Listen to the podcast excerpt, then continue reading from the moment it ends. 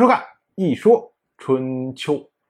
鲁国第十五任国君鲁同进入在位执政第十二年，到了本年的八月初十，宋杰跑到蒙泽这个地方去游玩。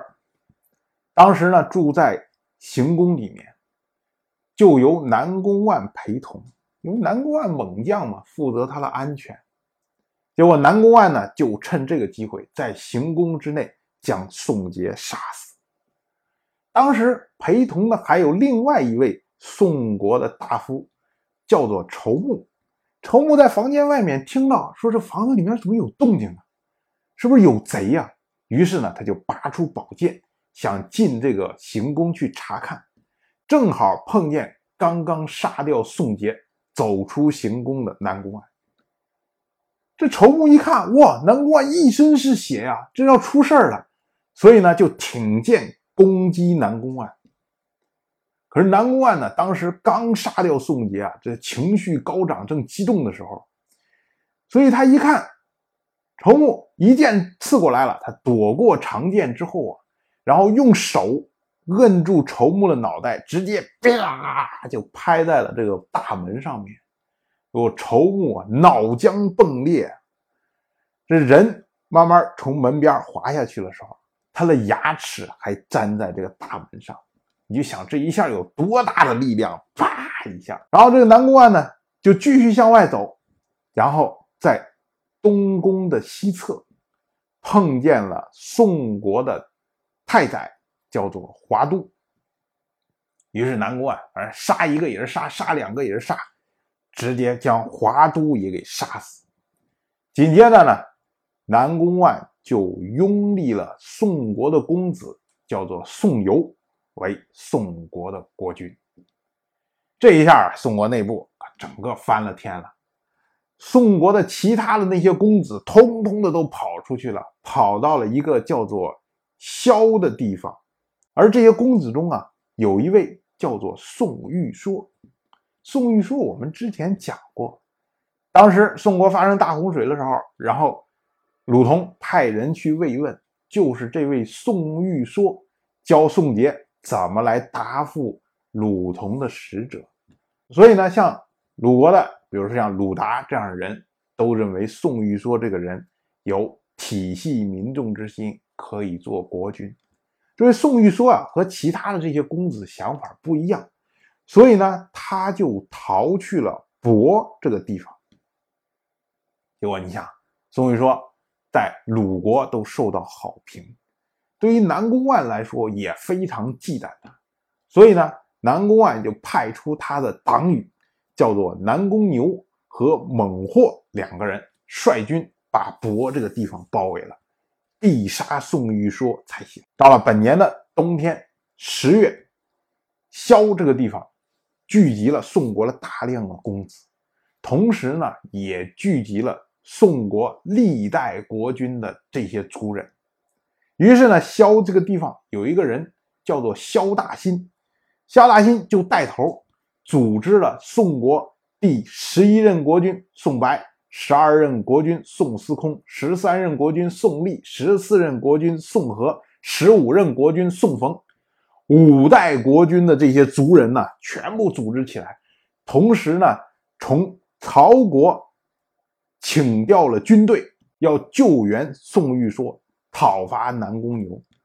结果呢，像这么大的一批人呢，等于是狙击了整个宋国历代的怨恨呢。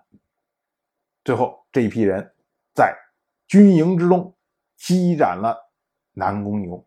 然后呢，他们会和宋玉说一起回到宋国的国都，杀死了刚刚坐上宋国国君位置的那位宋由。于是呢，又推举了宋玉说做宋国的国君。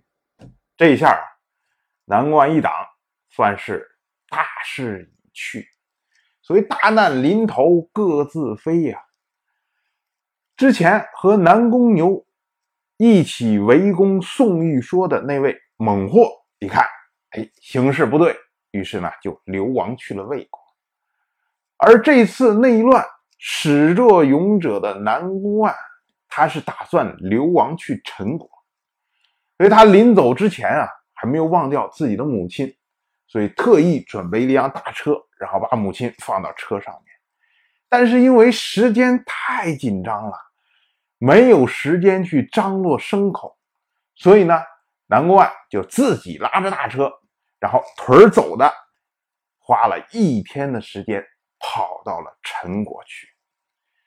这我们要注意啊，从宋国到陈国二百六十里路，光靠腿走一天能跑到陈国吗？我们说啊，能跑到，因为有实际的例子啊。想当年红军长征的时候要飞夺泸定桥，这个大家都听过。可是呢，为了赶在敌人援军到达之前到达泸定桥，所以当时负责攻打泸定桥的部队，一天之内跑了二百四十里路，最后赶在对方援军之前拿下了泸定桥，所以叫飞夺泸定桥。不只是说那个桥险呢，你跑过去跑这么老远的路，这也是飞夺的意思啊。所以对于大部队来说，一天之内急行军就可以跑二百四十里，而。对于南宫万一个人来说，跑二百六十里也不是什么太大问题。实际上，我们算算也可以算出来，二百六十里路就是一百三十公里，平均到二十四个小时之内，一个小时的平均速度是五点五公里，而我们普通人步行的速度一个小时是五公里，所以这个完全是没问题的。但是你保持这个速度要连续的走二十四个小时，而且。还要拉着自己的母亲，拉着这么一个大车，这也说明啊，南宫万非常人也。当然，我就这么一说，您就那么一听。谢谢收看。如果您对《一说春秋》这个节目感兴趣的话，请在微信中搜索公众号“一说春秋”，关注我。您不仅能得到《一说春秋》文字版的推送，还可以直接和我互动交流。我在那里等待您的真知灼见。